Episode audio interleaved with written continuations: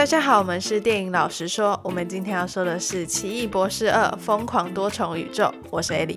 I'm Doctor Strange。哦，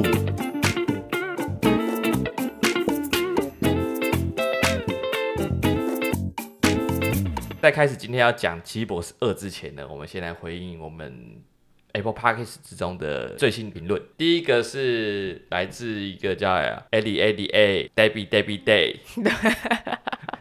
的一个朋友，他说期待艾丽跟德比开拍 YouTube 露面讲影评。嗯，我当时自己看了两三遍，然后我自己就在想，为什么还有提到艾莉，没有提到我？我以为他那个德比是什么 香港的朋友，粤语是？对对，用粤语在回答。然后我心里想说，为什么都没提到我？觉得我讲的不好吗？然后后来，哎，我看了大概五分钟之后，才发现说，哦，那就是你啊。我们知道有可能会在 YouTube 上面放录制好的画面，其实跟 Pocket 是一样，只是有多的画面这样子。嗯，可以考虑，如果我们有时间的话。对，如果我们有空出的时间来做的话。好，好，那另外一则留言呢，是有关于之前我们所讲的卧虎藏龙。对，那他的评论是玉娇龙是李慕白内心的欲望，建议你们再重看一次《卧虎藏龙》，藏了很多内涵。嗯，然后那时候我们看完这个评论的时候，艾莉就马上他觉得自己。被别人羞辱了？没有，好吧。还反正他就大量的去做有关《卧虎藏龙》的功课。嗯，那艾迪要不要讲一下你做完功课之后的回应是什么？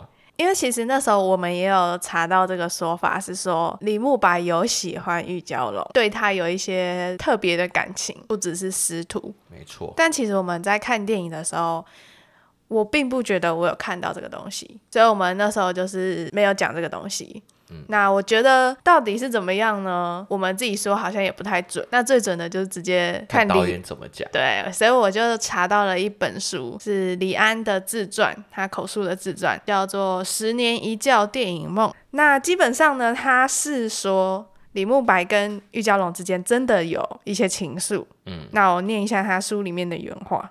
在拍《卧虎藏龙》的时候呢，我们就把男女关系放进去，让大侠这种伦理特色受到挑战。在中国社会里，性与欲一向是禁忌的话题，但生活里就是有这种东西，大家都压抑着不说。可以明讲的就是传承师承。可是当男师傅碰到一个美貌的女徒弟时，该怎么办？这种情况绝对有，我就让他面对这种两难。面对人性的矛盾，然后有另外一段，他是说，当初我跟周润发讨论角色时，就用闷葫芦这个字眼，他很能体会这个游走边缘的模糊性。什么话不是欲言又止，就是不偏不倚，讲在刀口上，整得于秀莲不上不下，不死不活的。只有让玉娇龙那张利口，才能骂他个痛快。拍片时，现场那些女性工作同仁都恨死了李慕白的模棱两可，周润发就很得意。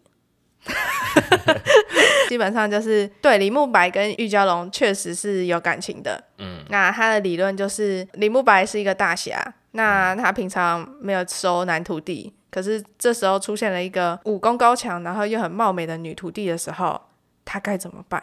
他怎么压抑心中的这个欲望？嗯，我刚刚听完李安这样讲，我只会有一个想法，就是李安要周润发在这部片里面演一个渣男。对啊，他有说就是工作同仁，女性工作同仁都恨他恨得牙痒痒的嘛，就是等于说是李慕白算是渣男始祖。对啊，所以我就觉得说这样的说法有一点让我对李慕白这个角色就没有那么的喜欢，或者是。觉得他很厉害，就是让我们对这部片的评价就稍微降低了一点点。对，但是我可以理解李安可能他就是想要放这个东西进去讲，在拍的时候是两千年，嗯，所以也许那时候的想法并不会像我们这样，或者是李安本身的想法也不会觉得说这是一个 bug。因为我听到他在书里面说，当男师傅碰到一个貌美的女徒弟时该怎么办，我心里就想说哈。啊，不就徒弟吗？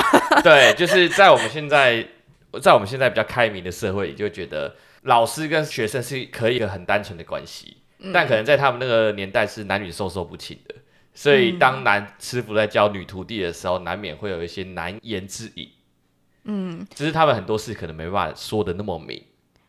对，因为其实我之前也有遇过类似的状况，就是我在写脚本的时候，写就是男主角跟女主角他们因为某些事情，然后必须要好好谈谈，所以他们就在晚上的时候约在公园讨论某些事情。嗯，有一个年纪比较大的老师看到这一段之后，他就觉得说这样子好像不太好，就是男生跟女生晚上的时候在公园里面讨论事情。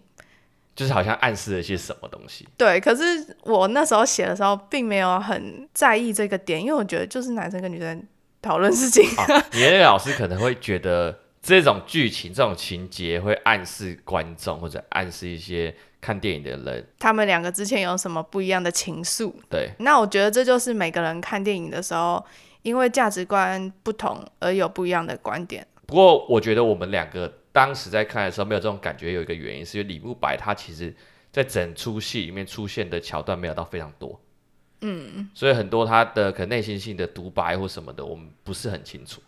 在我们身上看到的可能比较多的是李慕白跟秀莲两个人之间的感情。反正李安的解释就是，对他们两个真的有一些不单纯的关系。确实，李慕白也对玉娇龙有欲望。反正结论就是李慕白是个渣男。就经过我们这一次的结论之后，其他喜欢《卧虎藏龙》的粉丝又在下面评论就骂我们了。然后我们之后每一集都有关《卧虎藏龙》的评论，《卧虎藏龙》宇宙是不是？对。好了，我们回到今天的电影《奇异博士二》。在讲我们今天的《奇异博士二：疯狂多重宇宙》之前呢，我们先来讨论一下什么是多重宇宙。我今天在讲的角度是以一个现实科学的角度去分析这些事情。你是说你把所有理论都整理了一下，是不是？我现在可以。称作多重宇宙专家，最好是。简单来说呢，多重宇宙这个理论会被提出来，最主要是为了克服像祖父悖论这样的问题。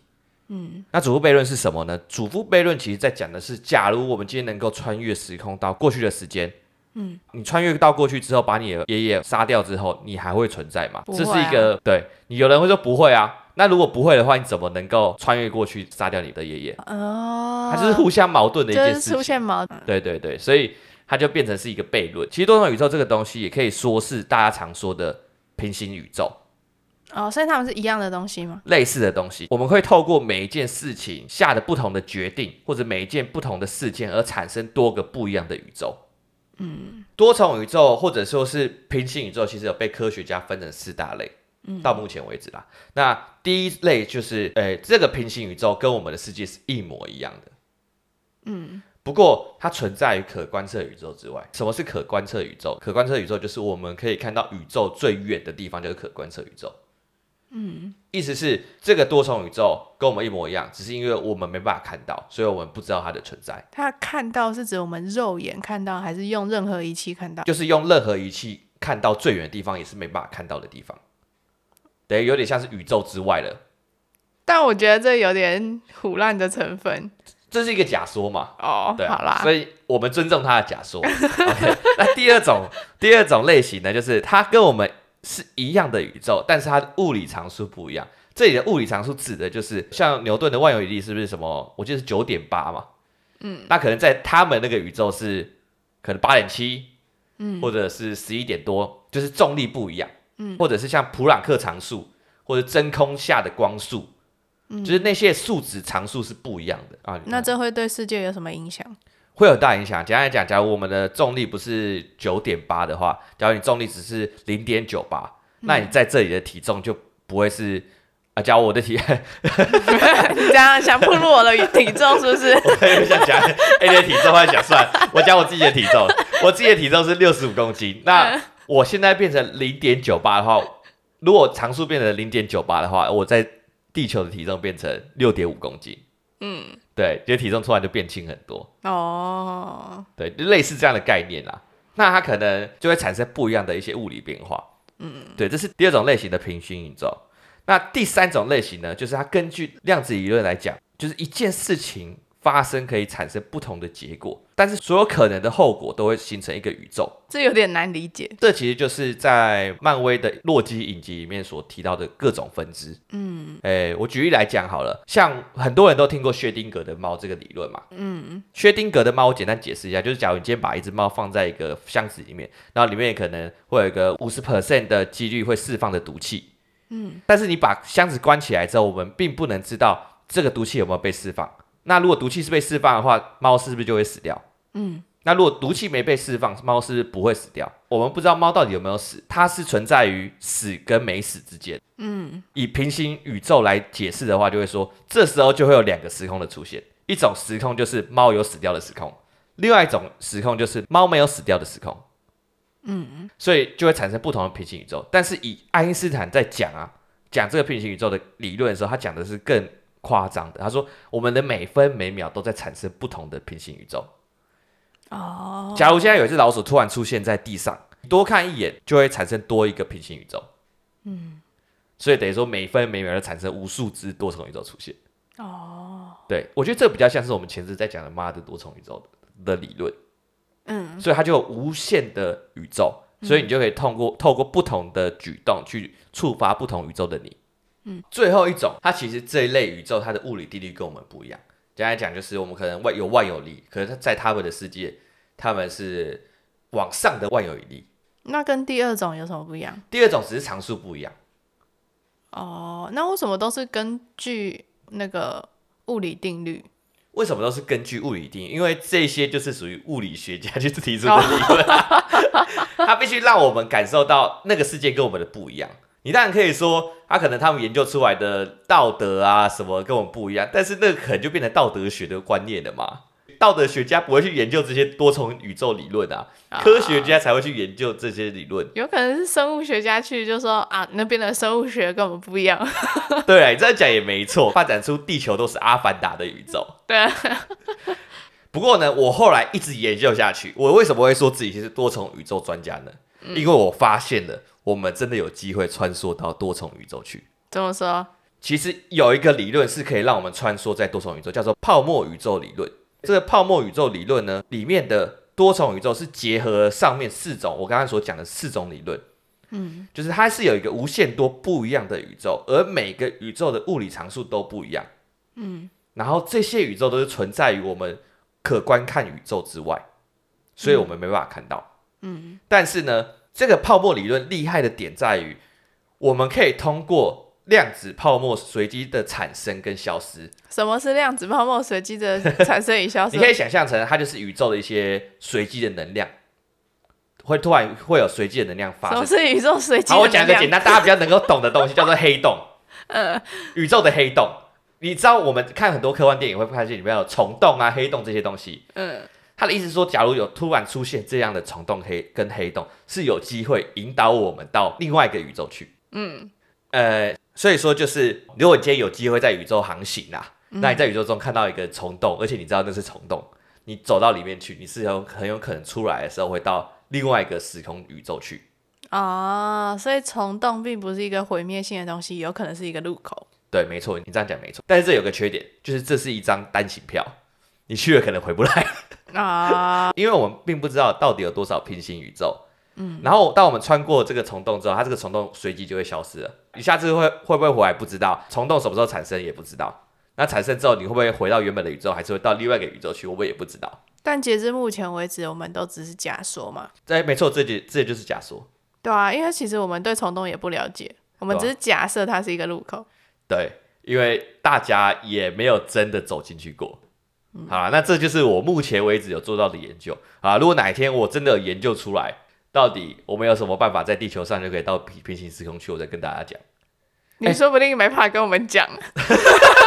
你你这样也是。不过，呃、欸，我讲了那么多，其实有一个东西是跟今天我们要讲的疯狂多重宇宙有关的。里面有个东西叫梦行，就是当我们在做梦的时候，其实梦到的那些东西都是我们平行宇宙在做的事情。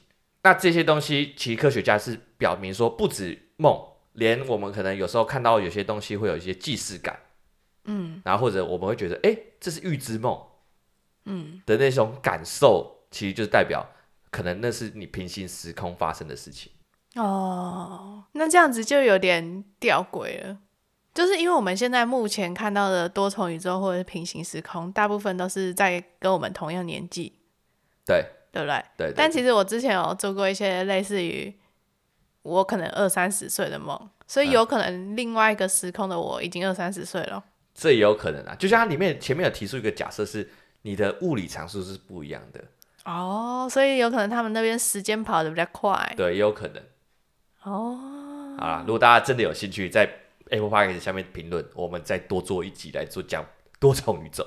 对，我们可以多看几部多重宇宙的电影。对，那我们来讲讲我们的另外一个平行时空，《阿凡达》。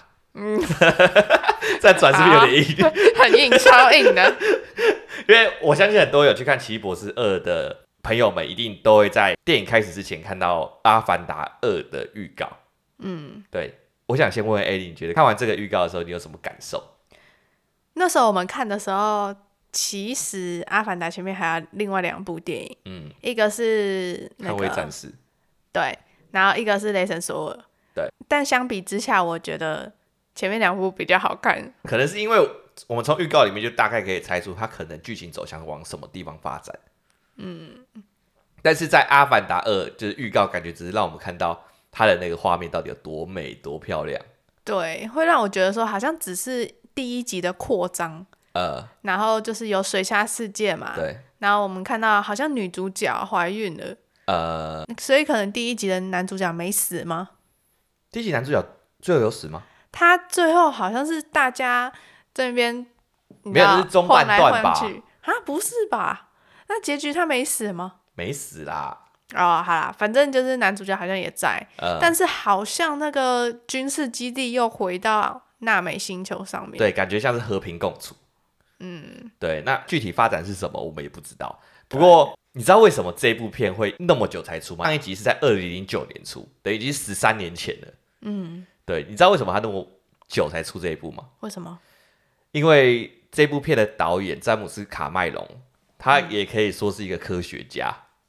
嗯怎么说？因为他不断的想要在电影上发明一些新技术，像我们在预告中是不是看到阿凡达他们在水中去做活动，或者在水中游泳的一些画面？嗯，那他那些东西并不是完全都是动画产生的，他必须让演员到水下去拍摄。嗯，所以简单来讲呢，这整个剧组里面的每一个演员都有去学自由潜水。哦，然后他们被要求说，每一个演员至少能够憋气二到四分钟。但如果学自由潜水，这不是正常的吗？哦，对了，如果你今天要拍这部片的话，除此之外呢，因为在好莱坞里面还没有在水下拍摄之后可以把它动画化的这种技术，所以詹姆斯卡麦隆必须自己研发。哦，所以之前在水下拍摄都不是，那都可能都只是单纯动画，像可能我们之前有一部叫《水行侠》，嗯，他那种可能是在水下拍摄，但是他没办法把。水下拍摄的真人的动作去捕捉起来，转换成动画啊！因为我想说，有些电影不是会在泳池里拍吗？对啊，对啊，对啊，对啊，对啊！但是他没办法把它转化成一个动画的样子，他不能直接捕捉他的动作，他可能变成是凭空去捏造出这样的一个动画出来。哦哦，但詹姆斯卡麦隆他想要捕捉最真实的样子嘛，嗯，所以他就必须要去自己研发出这个技术。哦，除此之外，他还研发另外一个技术。这东西大家可能会比较有感，嗯、就是裸眼三 D 技术。什么意思？呃，以前到现在我们在看电影的时候，我们如果要看三 D 电影，是不是进到电影院前他会发给你一个三 D 眼镜？嗯。但是如果詹姆斯卡麦隆这个技术有发明出来的话，之后我们进电影院看三 D 电影的时候是不用戴那个眼镜的。哦。对，那相对的，我们可能以后看三 D 电影的成本就会降低。我可能一张票用五百块，就只剩三百块，就可能你看一般电影的价格而已。哦，就每部电影都是三 D，可对，就可以做到这样的效果，只要有预算花在那里的话。哦，对，好吧，那如果他故事不好，我还是可以接受，因为毕竟他有那么厉害的技术，而且很努力在研发，为电影的产业发明新的技术嘛。嗯，对。那除此之外，我还有发现一个很好玩的事情，在第二集的时候，他即将要加入一些卡司。那这些卡司刚好都是最近很红的。那第一个加入的卡司就是当初《铁达尼号》的女主角凯特温斯雷。嗯，她也有提到说，凯特温斯莱他为了这部片训练自由潜水，他可以憋高达七分多钟的时间。哦，对，是那个吗？那个叫什么？Rose？不是啊，闭气闭气憋吗？那叫什么？静态的那个？不是静态的吧？因为毕竟他必他们必须在里面边动作。然后边演戏啊，oh. 对，所以我觉得蛮厉害的。因为今天世界纪录我记得好像是二十四分钟，等下说已经满足了大概三分之一了。嗯，对。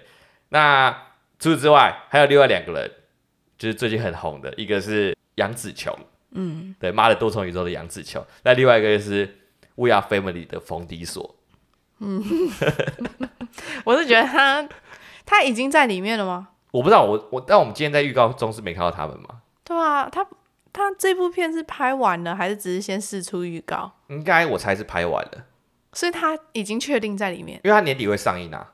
哦，对啊，只是我跟你讲，就算他出现在里面，我们也不会知道。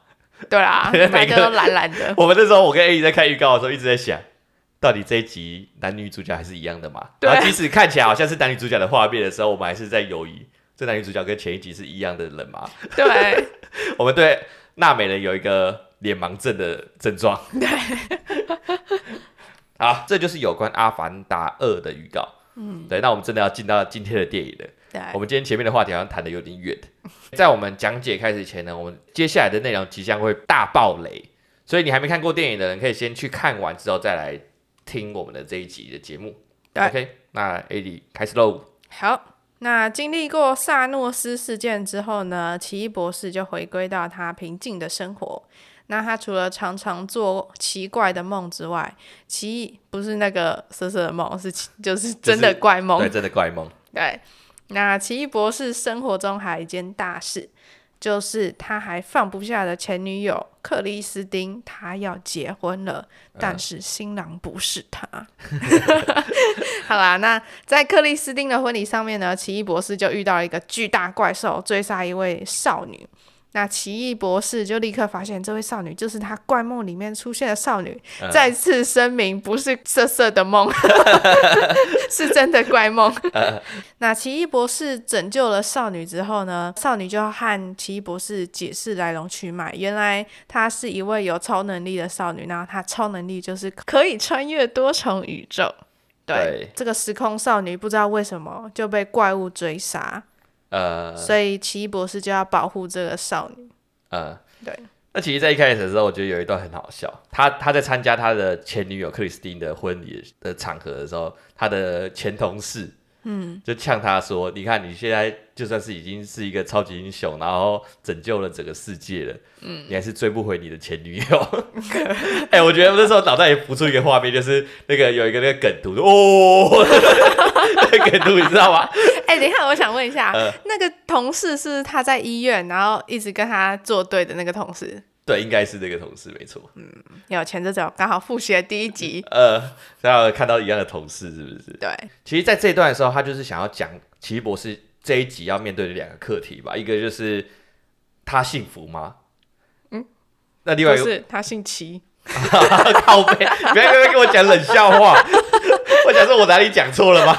那另外一个就是克里斯汀他所说的就是，你总是控制着一切，他要怎么去放下控制欲这个？课题，嗯，克里斯汀就是觉得他是控制狂啦。对啊，简单讲就是这样。然后，但是我觉得在控制于这一个题材上面，在整部电影里面，我没有感受到他最后又怎么去解决这个问题。嗯，他没有转变吗？对，他没有转变。他幸福吗？这件事情我觉得是稍微有讲到啦。嗯，虽然说感觉也是用后最后的台词去简单，有点像是他只是换个角度去想。嗯，对，并不是真的解决他的问题。嗯，而且我觉得这部片跟《妈的多重宇宙》重复性蛮高的。哦，对，但是《妈的多重宇宙》在这个课题上讲的比他好。对，对，这是我觉得奇异博士很可惜的点。嗯，那另外一件事我想要讲的就是，其实我在看电影之前就听到很多说法，说汪达会是这部电影的反派。嗯，哎，但老实讲，在看过影集，再加上看过这部电影之后，汪达在这集搞事的动机没有那么有说服力。在影集之中，他最后就是有点像放下了这一切，嗯，所以他才决定让那个西井镇回到原状，然后自己独自在山中隐居，嗯。但到了这部电影里面，反而好像是他没有放下，反而更走火入魔。对，其实我觉得他逻辑有顺啊。因为他就是创造了一个假的世界，在《汪达与幻视》的影集里面创造了一个假的世界。对。然后在那个世界里面，他的小孩是假的。嗯。所以他放下了假的小孩。嗯。可是他后来又发现啊，我有真的小孩。然后他就决定要去找真的小孩。对，但是我自己是觉得说，对，逻辑上有通，但是我情感上没办法接受，因为我觉得他就是一样在做错的事情啊。对啊，你就是再犯嘛。对啊，你没有真的放下，等于说你前面影集中的那些成长都假的啊。对啊，但也有另外一个说法，是因为他是拿到那个黑暗神书，让他走火入魔。哦，所以就怪别人嘛？对，就是怪别人。我不知道是导演在怪，还是汪达在怪，反正就是怪别人的一个举动。啊，好。如果你今天是用黑暗神书来解释这一段剧情，我会觉得有点不够有意思。你把这些剧情归咎于一个一本书，对，归咎于一本书，归咎于一个漫画里面的题材，我觉得就变得不是那么有趣。就天外飞来一笔嘛，当然你用这本书来解释一切东西，就是简单粗暴嘛，嗯、然后又符合逻辑啊，嗯，但是简单讲就是你逻辑上、剧情上合理，但是情感上就是没办法说服我们，嗯，或者甚至说我们就没办法认同这个角色，对，没错，而且加上我们也知道，其实汪达这个超级英雄他是多么的悲惨的身世。嗯，从一开始复仇者联盟二的时候，他的弟弟快影就被枪杀。其实我觉得超级英雄被枪杀这个举动也是一个非常非常滑稽的死法。嗯，因为你有看过那么多超级英雄，到底哪个超超级英雄被子弹给射死？而且更何况他是一个速度很快的超级英雄，他不是可以跑超过子弹吗？对啊，但是他还是被机枪给射死。为什么？所以我就觉得非常滑稽，所以那个复仇者联盟二也是评价最低的复仇者联盟。哦，对，那再来他后面还经历了幻视的死亡。嗯，对，知道了汪达幻视这部影集里面，他又得再一次的接受他的孩子跟他的丈夫的死亡，虽然这是他自己创造出来的孽。嗯，对，但是我就觉得这个英雄，这个超级英雄其实蛮悲惨的。我是觉得他已经被玩烂了。对，有点被玩烂了。对。那我回到我们刚刚有讲到的一个课题，就是奇异博士他在这个电影里面遇到的课题。嗯，其实我觉得奇异博士这部电影，或者是他多重宇宙的这个梗，对我来说没有很新奇的一个点在于，因为奇异博士遇到的问题，好像是很多多重宇宙还有平行宇宙的电影在探讨的东西。嗯，就是主角在一开始的时候会发现平行宇宙，或者是。多重宇宙，然后他发现了另外一个自己，拥有自己没有或者是自己失去的东西，嗯，所以他就会开始羡慕另外一个宇宙的自己，然后最后因为贪婪而做错了某些事情，嗯，那他就弥补了这些事情。那我觉得其实奇异博士在这个电影里面的套路好像也是一样，就简单来讲，就像是多重宇宙在讲这个课题是一件非常平凡的事情。嗯，我们已经看过很多电影讲这样的东西，像是蝴蝶效应，对，或者前阵子妈的多重宇宙，对，都是这样的东西。那我们期待是漫威可以给我们更多的东西，却带出的是一个很平凡的议题，这是蛮可惜的啦。好，那我们就回到我们剧情。那为了保护这个时空少女呢，奇异博士就找到了汪达，希望从他身上得知到底是什么怪物在追着时空少女。对。结果呢？没想到派出这个怪物的人就是汪达啊。对啊，我觉得这段是电影里面安排最好的一个点。嗯，就是我想要去找汪达帮忙找出到底是谁想要杀时空少女，嗯、结果发现，哎、欸，啊，就是汪达本人。直接一个不演哎、欸，对，直接去找他。好，那汪达为什么想要杀时空少女？就是因为他想要获得时空少女的能力，让他可以跳跃到另外一个时空，嗯，找他真正的儿子。对，虽然呢，奇异博士就极力劝退汪达，可是汪达还是陷入了疯狂。然后毁掉了卡马泰基，打算抓走时空少女。但是这个时空少女她开启时空的方式有点特别，就是其实她是一个时空实习生，可以这样讲。对，所以她只有在害怕或者是恐惧的时候，才会开启这个时空之门。Uh, 就在关键的时刻呢，这个时空少女就开启了时空之门，和奇异博士一起穿越到了另外一个宇宙。嗯、对，那在这个宇宙呢，他们就回不来嘛，因为时空少女没办法再次打开这个门。对，他还不知道怎么使用他的能力，所以他们就想了一个办法，就是在这个第二个时空里面，有个很多漂亮的花花的时空，找到一本书，叫做《微山地之书》，因为传闻说这是可以打败绯红女巫的一本书。好，那其实《微山地之书》它是被放在了他们的时空夹缝之中。嗯，时空夹缝又是什么？就是等于说，有点像是宇宙与宇宙之间的一些通道吧，空间。啊，对，那这也是电影一开始的时候，那个奇异博士做的那个梦里面，那个少女跟另外一个。宇宙的奇异博士在跑的那个场景哦，oh. 对对对，那这个维山地之书它的功能有点像是太极拳，就是可以反制任何其他的魔法，在漫画里面是这样说的啦。所以他们想要借由这个维山地之书去对抗绯红女巫所持有的黑暗神书，所以他们才要找到另外一个宇宙的奇异博士，去帮忙他们找到这个维山地之书。结果他们发现说，哦，这个宇宙的奇异博士已经被光明会给解决了。对，但是大家都以为他是在萨诺斯事件的时候死掉。对对对，没错。我觉得这个地方我要讲到一件事，就是这就是我对这部电影最不满意的一个点，就是它里面提到的光明会是漫画很常出现的东西。如果你今天是漫威迷，你应该会听过这个东西。我们可以简单理解是它是另外一个类似。复仇者联盟的组织，然后你看啊，里面电影里面有出现像是《What If》里面出现的卡特队长，那他的身份就是美国队长他原本的女朋友，但是就是假如今天变成他打了血清，他变成超级士兵会发生什么事情？那或者是我们可以看到。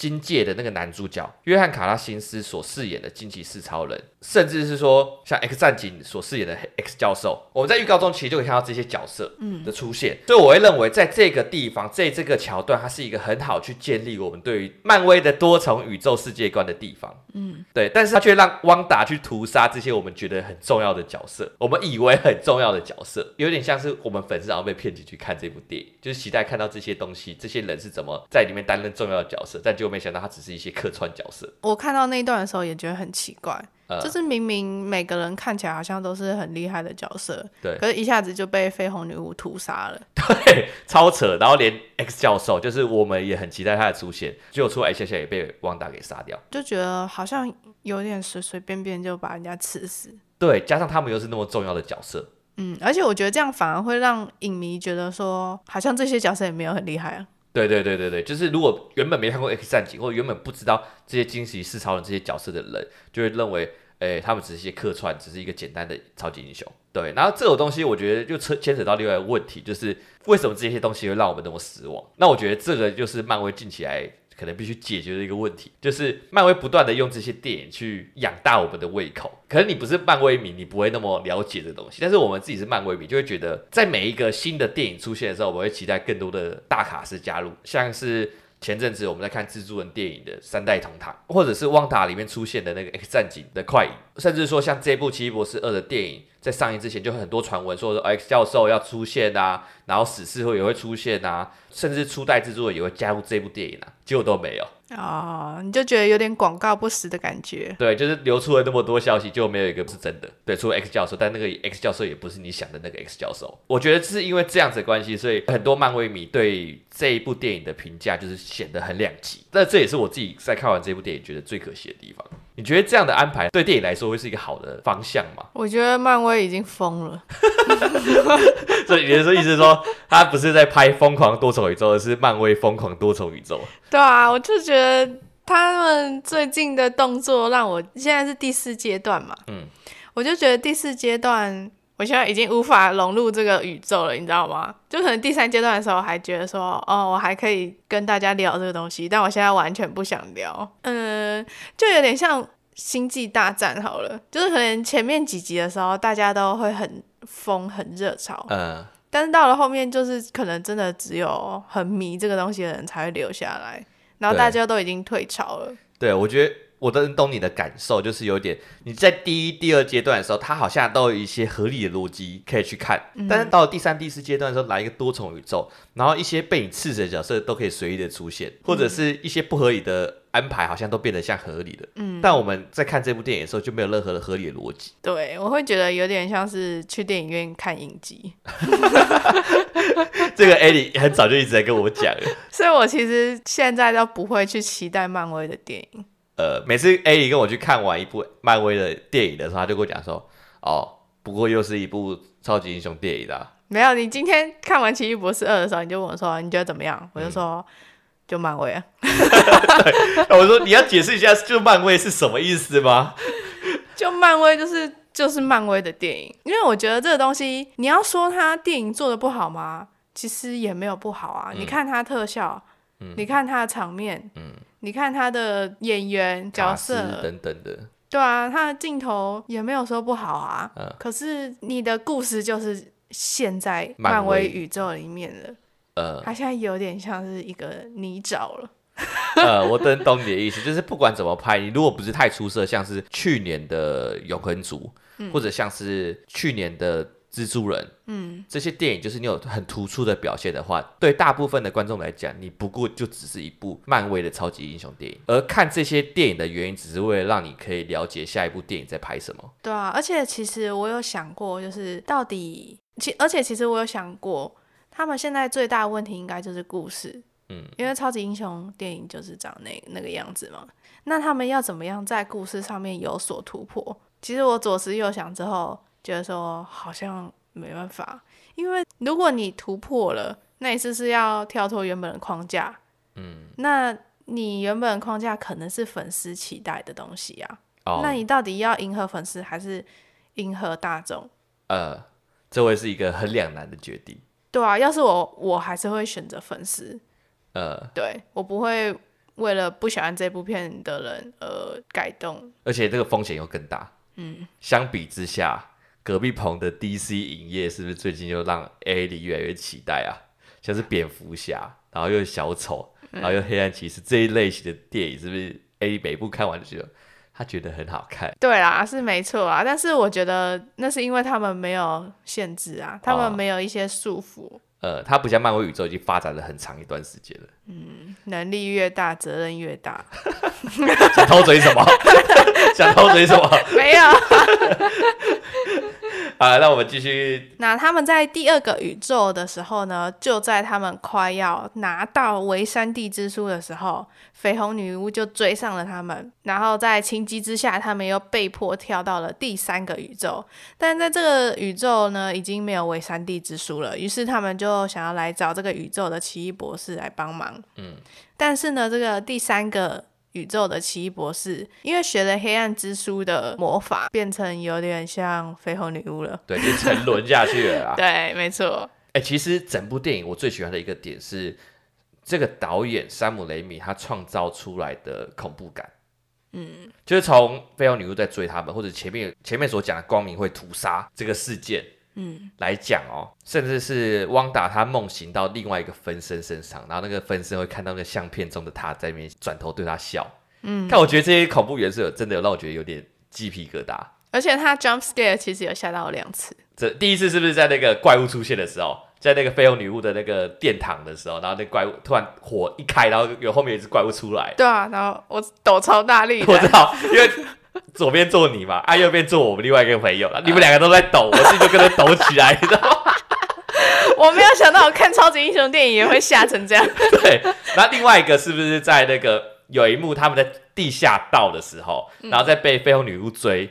我知道那一段就是特意安排，其实我那一段很紧张，嗯、因为他刻意导演还刻意放慢了那个画面，连那个水滴都变很缓慢掉下来。对，那边我闭着眼睛看，哎、欸，那也压力很大，那也让我感觉有恐怖片的感觉。对。对，然后突然那个绯红女巫一出来的时候，她还刻意让灯光放暗，绯让我们只看到绯红女巫的红色双眼，但、哦、我觉得那超可怕，那让我想到咒。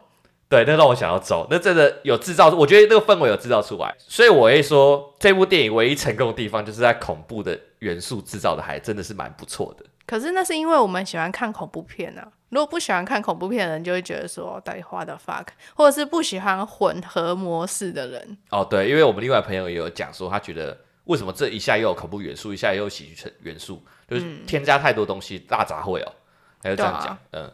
但是我自己本身是喜欢这部片啊。那我能理解说他没办法做到非常恐怖的原因，是因为这部片毕竟还是超级英雄电影，还是有很多小朋友要看这部电影。嗯，你如果把它制作的太血腥，像死侍那种之类的，可能很多小朋友就看不到了。哦，或者是中国大陆可能就整部片都删删减光了。哦，虽然这部片也听说辱华事件了。又有辱华，每一部片都有辱华。但其实我在想，它里面那个啊，那个时空少女她的妈妈们，嗯，同性恋这个议题，就算是不能播出的画面了吧？会被剪掉啊？对啊，就会被剪掉了。我们刚刚提到说，其实这些恐怖元素是山姆雷米很擅长的一部分。嗯，但我得讲另外一件事情，就是山姆雷米在这部片里面，我觉得有些台词太过陈腔滥调，或者是老掉牙。嗯，像电影最后的时候，奇异博士是不是鼓励时空少女？嗯，说你可以做到的，然后或者是相信自己，对，你要相信自己，或者是那个克里斯汀跟奇异博士，他们两个不是在奇异博士在梦醒的过程中，那克里斯汀鼓励奇异博士啊，跟他说、嗯、你要征服他们，把他们跟你融合为一，哦，对不对？像这些对话，然后就立刻，他马上就突然明白了什么，觉醒了什么，嗯。然后就立刻变得超强大，就可以打赢的反派，心灵强大。对，我现在想说，看，这不是十年前我们在看卡通才会出现的剧情吗？对不对？他怎么会出现在这里？我后来去查一些导演的资料，才发现，哦，原来这个导演他上一部电影是在十年前拍的。啊，oh, 所以他拍出来的风格就有点像十年前会出现的那种电影。现在有点生疏了，是不是？对对对，就是可能太久没拍片了、oh. 之类的。那另外一个点，我觉得据说啦，山姆雷米只有看过四部漫威电影。嗯，对，我觉得这可能也牵扯到为什么汪达在这部电影里面的角色动机不是那么有说服力，搞不好因为他根本没看过汪达 Vision。嗯，因为其实像是我只有看过《汪达与幻视》的最后一集，对，因为我逼他去看，我跟你讲说，你至少看完这部，应该才会比较懂奇异博士二到底在演什么。对，那我看最后一集的时候，我大概可以理解他在那个影集里面的心境。嗯，然后我在看那个奇异博士二的时候，其实我觉得汪达那段，如果不要前面《汪达与幻视》的话，会是很感人的一段。呃、嗯，对。可是问题就是。你前面已经做了《汪达与幻视》了，对，所以大家都会觉得说，所以你到底是怎么样？对，你这个东西不是也已经演过了吧？你为什么又再重复一次？对，对，就变得没那么有说服力，就觉得我们情感都，我们已经为你流过泪一次了，感觉没有新题材可以讲啦。就是你不能因为你很可怜，然后就予取予求啊。对啊，就一直到处杀人啊，把别的时空、别的宇宙的人都杀光光，然后还要别人同情你。对啊。然后原因还是因为我想要我的儿子，对，而且他还出现了一堆恐龙家长的言论，对，而且他根本就是恐怖情人吧？他说：“我绝对不会伤害你们的孩子。”他不止恐怖情人，他还恐怖妈妈嘞。对啊，就是我觉得很可怕。他为了他的两个孩子杀了整个宇宙的人。如果他告诉他的儿子说：“哎，我为了你们两个杀了我整个宇宙的人，这是多大的情绪勒索？”对啊。好了，那不过我们还是来讨论一下，你觉得汪达最后有死掉吧？汪达最后结局，他被那些圣所给他被他自己的那个电坛给压垮了吧？嗯，你觉得他会有死掉吗？虽然我觉得这个话题现在讨论起来没什么意义，因为现在已经有多重宇宙嘛，就在这个时空的他死掉，还是有另外一个宇宙的汪达。对啊，你杀了一个我，还有千千万万个我吧？没错。但是老实讲回来，你觉得汪达在这个影集里面有死掉吗？或这个电影里面有死掉吗？我觉得没有。对，我也自己也是觉得没有。而且据说啦，我看有人在采访他伊丽莎白这个演员的时候，然后这个伊丽莎白就是说，哎、欸，如果未来漫威有不错的电影的话，他会继续跟他合作什么的。这是在嘴什么吗？他在嘴，他觉得自己他自己也觉得这个奇异博士二的剧情是不是他自己也不是很满意。Oh. 最后的时候，奇异博士要变成僵尸奇异博士，然后还有那些幽灵这一段，我自己也很喜欢，就是我觉得他这一段的刻画。那幽灵的可怕，还有那个奇异博士、僵尸奇异博士的可怕，我觉得我自己是有感受到的。对，嗯、然后反正他就变僵尸奇异博士，然后去跟绯红女巫大打一架，然后打完之后的，然后时空少女就也想要干掉绯红女巫，嗯，不过也干掉不了，他最后让绯红女巫去见另外一个时空的绯红女巫，那个坏绯红女巫就被他的孩子们给感动了。对啊，这边我也觉得。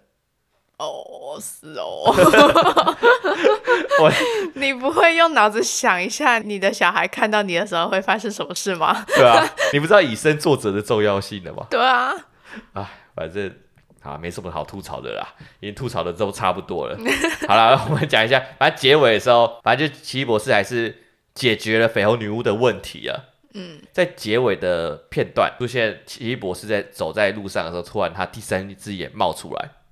然后他非常的头疼。对，我自己有研究一下那个第三只眼到底是什么。那我觉得比较合理的解释是说，那个他的第三只眼其实就是阿加摩多之眼。嗯，那这阿加摩多之眼其实就是他身上所戴的那个眼睛。哦，就是你可以看到，其实，在电影一开始的时候，他就有使用这个阿加摩多之眼。嗯，在那个章鱼怪跑出来的时候，他不是在追那个时空少女？奇异博士不是看到那个公车被举起来，但他没看到任何东西。这时候他就使用阿加摩多之眼，嗯，然后就让这个怪物现出原形。哦，对，所以他是可以看到别人看不到的东西。对，就简单讲是阴阳眼，没错。懂 懂，不要懂，但大家也懂了吧？哎、欸，可是我有一个问题，就是、嗯、第三个宇宙那个可怕的奇异博士，嗯，他不是也有第三只眼吗？这就是他在解释为什么会出现第三只眼的原因啊。如果奇异博士去研究了黑暗神树，才会导致他第三只眼的产生。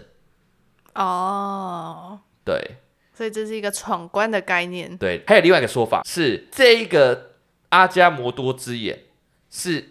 奇异博士一的时候就暗示到了，就是在古一大师他有一段是他按着奇异博士的额头，嗯，然后他就对着他讲说 “Open your eye”，嗯，然后就噗就看到了无限宇宙的真相，有没有？嗯，你还你有没有记得那一段？我记得那一段的时候他是讲 “Open your eye”，他不是讲 “Open your eyes”，哦，就可能是在暗示那个第三只眼可能跟多重宇宙有关系。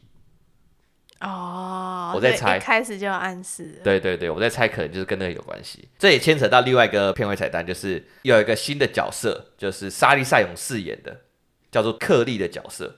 嗯，现在大家需要了解，就是很简单，他未来可能会成为奇异博士的老婆。嗯，然后她是第一集反派的外甥女。嗯，在漫画里的设定是这样。嗯，也有一个说法是，她是那个我们前阵子看的那个前阵子我们看的那个永恒族的暗黑版之类的。反正就是黑暗版，就是在不同宇宙的那种永恒族的角色了。所以他是像那个安洁莉娜·裘丽一样之类的吧？被附身。对，但这个有很多说法。那我目前查到的资料是这些。我们现在所需要知道就是他之后一定还会再出现。嗯，对，大大概就是这个样子。好了，那我们最后进到评分的部分。好，哎、欸，你先评吧。你会给这部片几分？我会给他七点二。其实。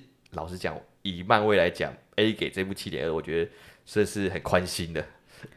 对啊，因为就像我刚刚说的，他其实没有做错什么，嗯，他的技术都是很好的技术，嗯，但是他的问题就在于他陷入漫威宇宙这个框架里面，对，所以他没办法离开这个框架，这就，就是他的命运了。对，我觉得你讲的很有道理，而且你刚刚讲这一番话，让我想到一个点，就是他是不是变得有点本末倒置？怎么说？他失去了故事的本质，而是一直不断的加强他故事以外的东西，像技术、画面，嗯、或者是这个多重宇宙，嗯，这个漫画这些粉丝想要的东西，嗯、他不断的去加强这些东西，更多的卡斯之类的，但是他没有去好好的发挥他故事的题材。嗯，对。这也是为什么你没有那么喜欢漫威目前的发展，对不对？对啊，因为他们都是在讲同一个故事，就是漫威宇宙。对，而且其实他们编剧的能力也不是说差，故事跟编剧是有一点点差别的。嗯，就是像你刚刚有说到第三个宇宙，嗯的安排，其实就是为了让观众知道说，诶，如果今天奇异博士走歪了。或者是做错了什么事，他会变成什么样子？嗯、对，他透过这个宇宙就让大家知道说，哦，如果奇异博士做什么什么，会变成这样。对，然后透过第二个宇宙也讲了，如果奇异博士做什么什么，他就会变成这样。对，其实这样的戏剧安排是还蛮好的戏剧安排。嗯、可是问题是，你再怎么样好的戏剧安排，你没有好的故事，就是你的中心是一样的东西，那你看起来都是一样。哦，对。嗯，就是他好像把这些东西都变成有点像是花拳绣腿的感觉，就只是旁边的东西，并不是他想要真的讲的内容。对，因为最后大家会记得的，永远都是中心的内容。对，就像前阵子我们看《马尔多重宇宙》，其实在这一块就讲的不错，嗯、就是他讲了不同宇宙的他，然后不同宇宙他做的决定都是正确的那种感觉。嗯嗯，所以我会觉得说，就是命啊，因为。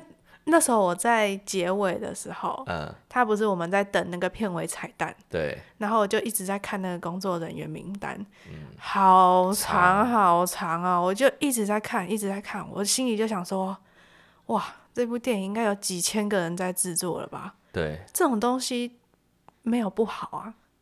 对啊。可是你最重要的本质就是那个故事，你一那个故事不好，什么都好像少了一点什么。你故事不好，你后面那几千个人基本上就是被浪费了。呃，就很可惜这部电影啊。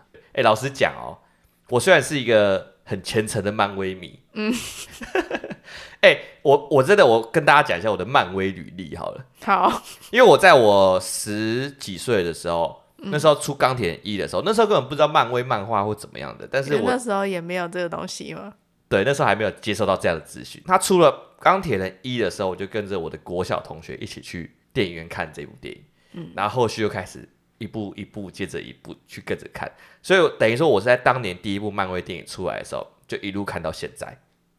那是你的童年，对，它是我的童年，它是我的青春，嗯，对，甚至未来到我的成年，嗯。但是老实讲，到了漫威宇宙的终局之战的时候，我觉得就是一个很好的 ending 了，嗯，它已经算是一个十年以来的一个完美的一个可以谢幕的一个地方了，嗯，结果没有，它后面发展出了多重宇宙。前面的时候，我都会觉得它其实一切都可以以科幻去解释，嗯，但是到了终局之战之后，我觉得一切慢慢变得奇幻的故事，嗯，这就让我其实没办法那么能够接受这些事情，嗯，所以我现在在看这些漫威电影的时候，我只能期待说，希望他这部电影能够拍的有一些创意，让我们有点意料之外，嗯，对，但是像这一部奇异博士其实是还好的，对，但是在前一部像是蜘蛛人。或者是永恒族，我自己是就蛮喜欢的。好啦，那我自己讲一下我对这部片的评分。好，我对这部片的评分是七分啊，竟然比我还低耶！对，我唯一喜欢这部片的点，就是我刚刚所讲的，它的恐怖元素制制造的不错。嗯，而且这是长久以来漫威电影里面第一部吧，算是恐怖元素加入那么多的，它的整个氛围是营造的不错的，这是唯一我觉得它加分的点。但是本质上它的故事啊，刚好可能又碰台。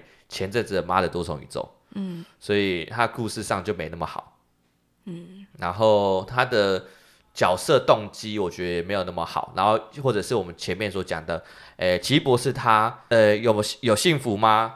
还是说他奇异博士？我每次感觉我讲这个好像 跟这个漫威系列很不搭嘎的话，没有他性奇异啊，好，不要再讲这个奇怪的梗了。好，那另外一个就是。他的控制欲问题，我觉得他到结尾的时候其实没有真的解决这些事情，而只是用对话去解释这些。嗯，对，这就没有说服观众啊。对啊，我觉得这是很可惜。那再来就是，哎，其他的画面，多重宇宙的画面，其实可能因为有技术的叠加，所以它呈现的算是蛮好的。嗯，就是这一点，它是比妈的多重宇宙好啦。但我相信也是因为资金的关系。啊，oh. 对，你看，你看哦，它另外一个第二个世界，它在很多花草树木的那个世界，嗯、我觉得其实蛮漂亮的。我也觉得蛮漂亮，而且汪达创造出来那个苹果园，我也觉得哇，超爱的，超美的，对不对？对，对，但这些就是外表的东西。嗯，对，这些地方是有加分。电影最重要的一个点，还是像艾莉所讲的故事嘛。嗯，对啊，所以它故事上我就觉得还好，然后角色动机也觉得还好，然后也没有去真的圆满这些角色曲线，或者说这些角色真的有成长了些什么。这些我是比较没看到的，嗯，对，那感觉也结尾也是一个草草了结，他安排的方式是一个非常老掉牙的方式，嗯，对啊，所以我觉得这是蛮可惜的啦。这部电影等于是让我觉得有点像是为了下一部漫威电影而看的电影，并不是我真的会再想看一遍的电影。现在不是每一部漫威电影都这样？不会啊，像前阵子的蜘蛛人，我觉得就不一样了。蜘蛛人不一样啊，蜘蛛人要回家啦。啊，他那时候还是有一点 Sony 的，你知道味道，血缘，有一点 Sony 的味道那种感觉。对，这样讲也是啦。不过那部我觉得就蛮成功的，但这一部我觉得就不太行。嗯嗯，这就是我们本周的奇异博士。那如果喜欢我们这一集的节目内容的话，可以在上 Apple Podcast 帮我们去做评论。嗯哼，那你们的评论我们也会在之后的节目中讲出来，然后再回复你们。嗯，对，那这就是本周的电影老师说，就这样喽，拜拜，拜拜。